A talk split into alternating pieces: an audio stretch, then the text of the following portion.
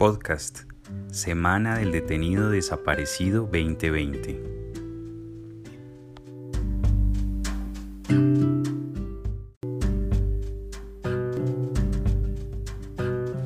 Programa de radio digital realizado por la Comisión de Búsqueda de Personas Desaparecidas en colaboración con la Corporación Universitaria Unitec.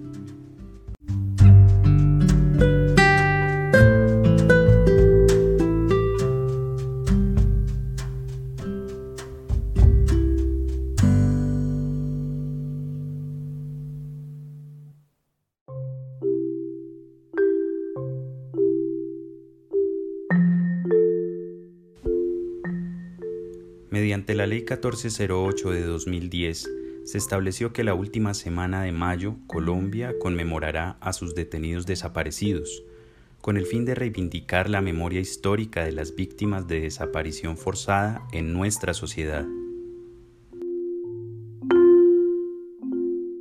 Son narraciones en primera persona de quienes con gallardía siguen buscando no solo a sus seres queridos, sino también la verdad y la justicia que permitan una auténtica reconciliación.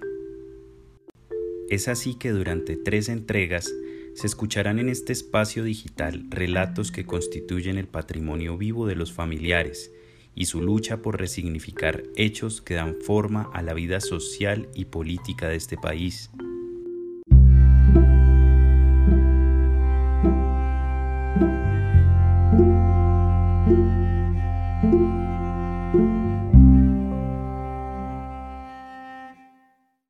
Mi hermano era un líder estudiantil. Él es desaparecido en la ciudad de San Gil. Mi padre y mi madre ya murieron esperándolo. Y lo único que queremos es que se sepa toda la verdad. Así habla Rosmira Camacho de su hermano William, desapareció el 18 de junio de 1986.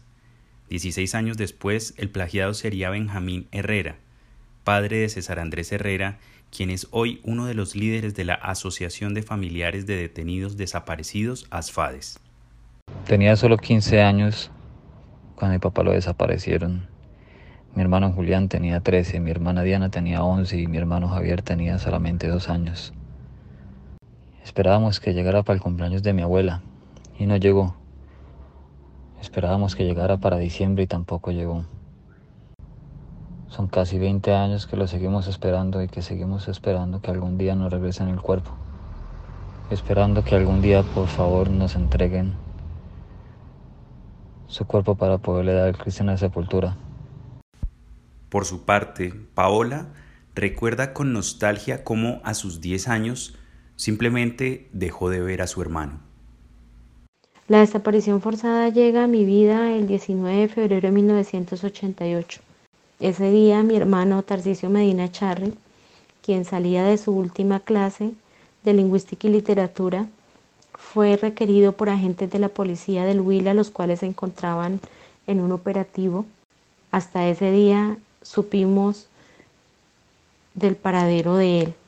Hace 32 años mi familia ha insistido para que la policía nos entreguen respuestas y nos digan qué sucedió con él. Estas narrativas conjugadas en pasado y presente encuentran su legitimidad en lo subjetivo, como si estas personas quedaran suspendidas en el tiempo.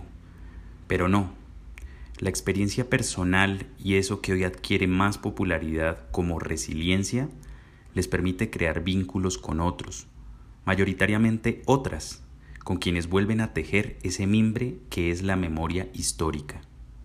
Considero muy importante poder contar con una cátedra que sea implementada en colegios y universidades y que cuente realmente lo que ha ocurrido en nuestro país con los diferentes casos de desaparición forzada.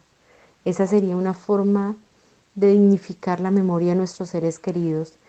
Que no se nos olvide por qué lucharon ellos, qué país querían, cuáles eran sus ideales.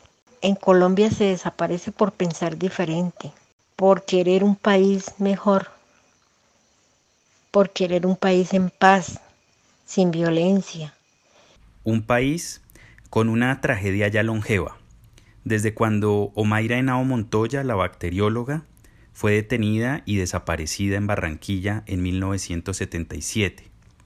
Y desde entonces es en quienes resisten al olvido donde está el valor del camino andado por décadas, en estos familiares con esa capacidad de encontrarse y organizarse, imprimiendo un propósito a sus búsquedas y de paso, un ejemplo inédito de generosidad y trabajo en equipo. Parte de este proceso que se ha realizado en Colombia con las organizaciones y los familiares nos ha llevado hoy día a tener mínimamente el reconocimiento que sí existe la desaparición forzada en Colombia. Nos ha permitido dar a conocer una problemática que en un principio en nuestro país era totalmente invisibilizada. Creo que sin esa lucha que han realizado tantas personas, tantas familias, no hubiese sido posible hoy día contar con una legislación desde la cual nos permite contar con unos mínimos para la búsqueda de estas personas. La lucha de los familiares es tan importante como los esfuerzos que hace toda entidad para buscar a los desaparecidos. Por la lucha de los familiares y la lucha de las organizaciones es que los delitos de desaparición forzada no quedan impunes y no quedan sin voz. Por la lucha de los familiares es que aún seguimos esperándolos